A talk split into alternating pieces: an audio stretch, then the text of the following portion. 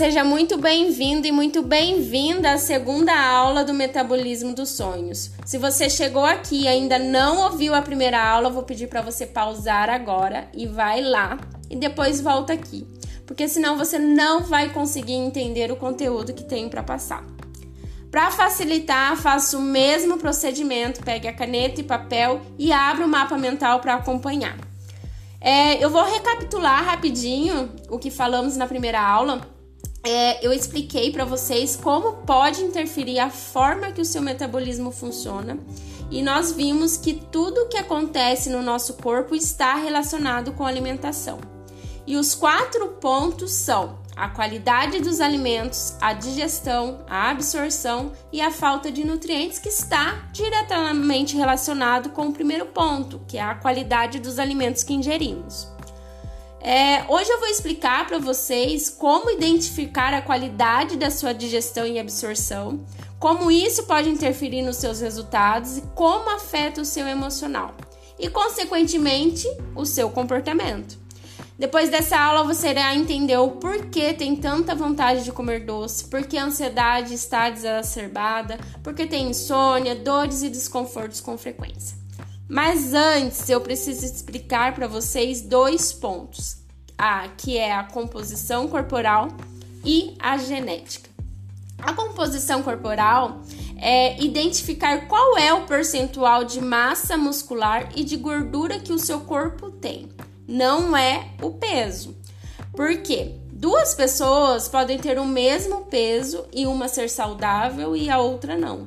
Como também pode uma pessoa com um peso maior ser mais saudável que uma pessoa que tem um peso considerável adequado de acordo com o MC. O MC eu acho que todos conhecem, né? Que é uma média que a OMS, a Organização Mundial da Saúde, determinou que é recomendado e a conta é feita com o peso dividido pela altura ao quadrado. É interessante que tenha o MC no máximo até 24,9, que é considerável eutrófico, tá? Mas o que determina a sua composição corporal, se é saudável ou não, é a proporção de gordura e de músculo. A gordura induz a desregulação imunológica, né? Que é uma inflamação crônica. Lembra que na primeira aula eu expliquei também que o que temos que combater é a inflamação? Então, os sintomas não resolvem as causas. Se a gordura está além, é o que vai provocar doenças metabólicas, mais hipertensão, mais doenças cardiovascular, é, mais infarto. A, a gordura corporal ela ainda induz um desequilíbrio na sua imunidade, tá? É, e essa causa que. Essa é a causa de um metabolismo lento. Quanto mais gordura tiver, mais inflamação irá ter e o metabolismo será ineficiente. Agora, sobre a genética, ela influencia sim, tá? Os genes são passados dos nossos pais e que determina de uma forma mais intensa é durante a gestação que ocorrem as reações no micro do RNA que é a descrição do nosso material genético. É, eles vão se modificando e quando tem pequenas modificações pode ter a transcrição diferente e errada. É como se eu quero enviar uma mensagem com um telefone sem fio. Envio uma mensagem, mas como o telefone está meio ruim, que são os hábitos da mãe, eu envio uma mensagem errada. Eu começo a fazer e a descrever errado e a acetilação de estonas, né, que é uma forma do controle epigenético. É quando eu quero silenciar uma coisa ruim ou quando eu quero expressar uma coisa boa. É algo bioquímico que acontece no nosso metabolismo. Para que eu tenha expressões de enzimas, de hormônios, de proteínas, de células, são genes para que através dessas expressões acontecem determinadas ações no meu corpo. Então tudo começa como estava a saúde da sua mãe e o que ela fez durante. Aqui influencia a alimentação, uso de medicamentos, dos metais pesados, estilo de vida, tudo que tiver de toxinas, né, como os defensivos agrícola, de maquiagem, tudo vai passar diretamente para o sangue. E o que passa para o sangue é, não dá tempo de se esconder dentro do corpo da mãe e passa para o bebê, né? E, e isso vai danificando o DNA com que a genética fica cada vez pior, né? E a metilação do DNA que influencia a transmissão da obesidade. Né? Eu vou expressando aquilo que eu tenho de ruim. Então, é assim que acontece tecnicamente, tá? Mas a genética, ela interfere só 15%, ou seja, 85% dos seus resultados ou de uma possível doença, o que vai determinar é o seu hábito de vida, a sua alimentação, a prática de atividade física, os produtos que você usa, né, que tem na composição metais pesados. Então é o acúmulo de atitudes suas. Você pode até ter a predisposição genética, mas você consegue silenciá-las, tá? É, não existe um metabolismo lento, existe responsabilidade por saber que está fazendo algo errado e com isso é determinado que os seus genes se expressem. Com essa introdução, podemos entrar no assunto da nossa aula, que é a saúde dos chefões do nosso metabolismo, que é o intestino e o nosso fígado. É, antes de falar na função desses dois órgãos, eu preciso explicar como que é a nossa digestão, né? Que é o segundo ponto que interfere no, no nosso metabolismo. Não adianta comer se não fizer bom uso daquilo que você come. Não é, co não é o que você come Antes de falar a função dos dois órgãos, eu preciso explicar como é a digestão, que é o segundo ponto que interfere no seu metabolismo. Não adianta comer se você não faz um bom uso daquilo que você come. Você não é o que você come, você é o que você faz com o que você come.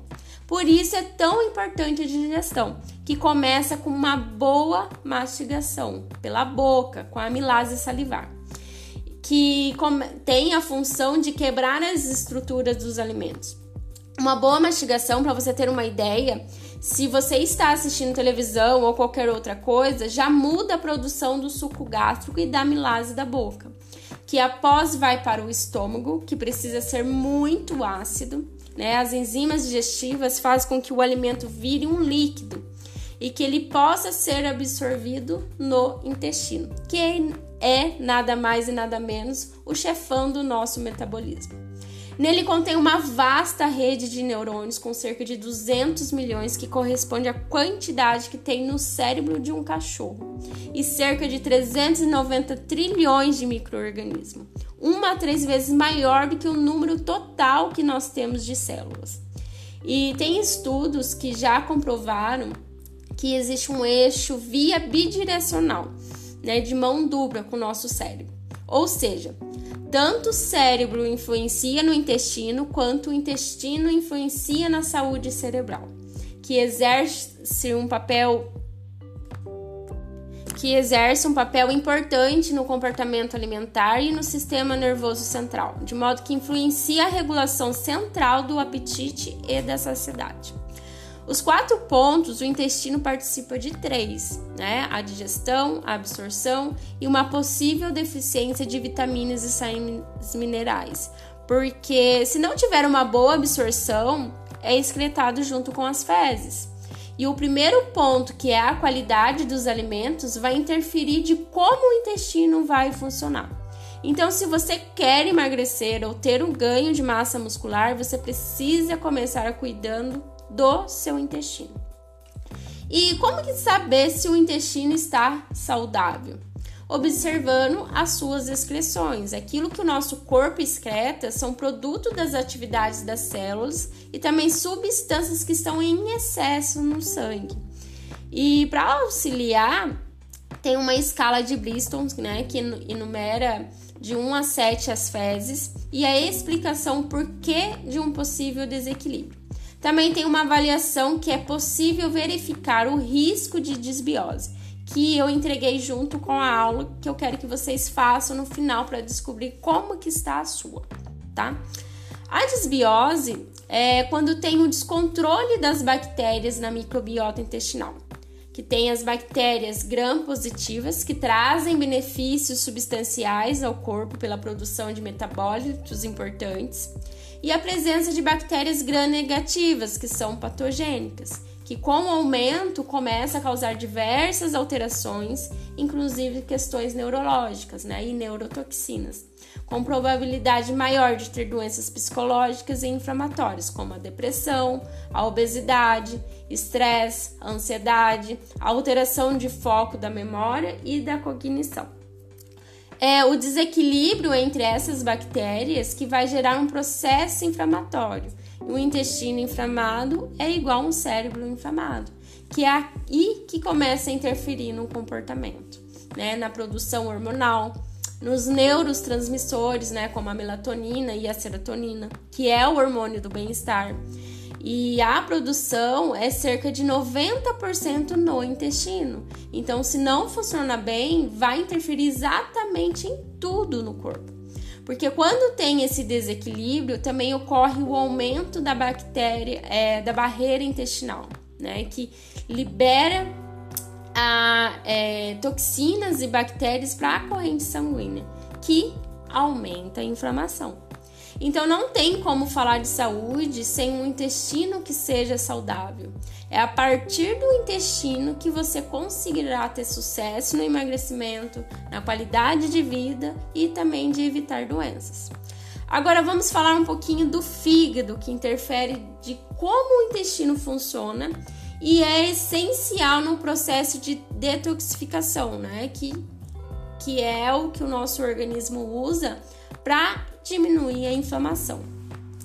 Ele, na verdade, é um órgão que pode ser caracterizado como a maior glândula do corpo, né? Pesa, pesa cerca de 2% do peso. Então, se uma pessoa tem 70 quilos, vai pesar em torno aí de 1,4 kg, tá? É responsável por alguns milhares de funções e como se fosse a usina do nosso corpo, né? Que transforma o que nós ingerimos e tudo que temos contato, que vai ter acesso à nossa circulação.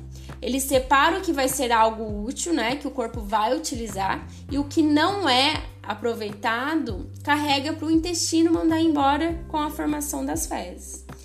Esse ponto de excreção é essencial para eliminar as toxinas, né? Essa detoxificação é realizado, na, na verdade, por diversos órgãos, mas sem dúvida o, o fígado é o principal envolvido. E outra função que é importantíssima é a produção de bile, né? Que é essencial para a quebra e absorção das gorduras. É indispensável para a digestão e também para a imunidade, porque também ocorre a absorção das vitaminas lipossolúveis, a D, A, A, D e K, tá? É, os cuidados com a saúde dele precisa ser redobrado, porque as doenças são silenciosas, né? Quando realmente tem os sintomas, que é o amarelão, confusão mental e muita sonolência, é porque o fígado já está menos de 80% da sua capacidade. Mas o nosso corpo é inteligente, apesar de não demonstrar que tem algo de errado, ele manda pequenos sinais, como enjoo pela manhã e ao consumir gorduras, dores de cabeça com frequência, nas costas após as refeições e abdominal aguda, boca é, seca e amarga, coceira pelo corpo, fadiga mental e física, ressaca sem ter bebido, baixa tolerância ao álcool e a medicamentos, fezes amareladas ou claras, inchaço abdominal e nas pernas, baixos níveis crônicos de vitamina D e intolerância a alimentos diferentes. Quantos desses sintomas você tem? É um alerta para você que tem algo de errado. Então faça os exames bioquímicos para manter o controle, tá? E, o que leva a lesionar o fígado é o excesso de gordura, de álcool, de açúcares, é, carboidratos refinados, chás com ervas toque E o que leva a lesionar o fígado são os excessos, né? Como de gordura, álcool, açúcares, carboidratos refinados, chás com ervas tóxicas ao fígado, metais pesados, medicamentos e drogas. Né? Leva uma lesão que, como resposta, vai ter da inflamação. Eu vou falar um pouquinho do álcool, que é uma, uma boa parte da população faz o consumo. E o álcool é tóxico, né? Faz mal para o fígado. Não faz mal em quantidades moderadas. Por exemplo, a mulher tolera bem até 30 a 40 gramas de álcool por dia. E o homem até 60. E o que são 60 gramas?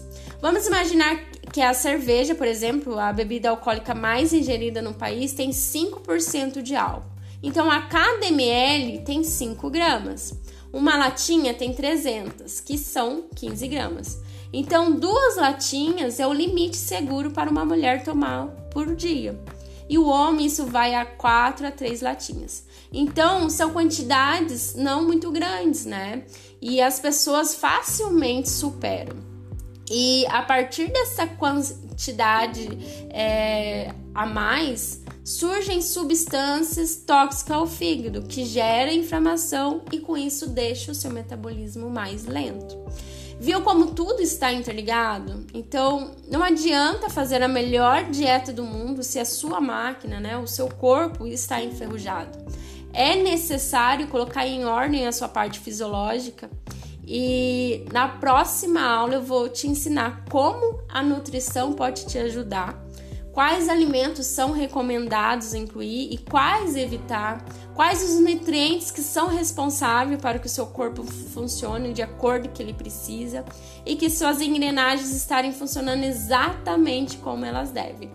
Então esteja aqui comigo que eu vou contar o segredo de como toda mágica acontece.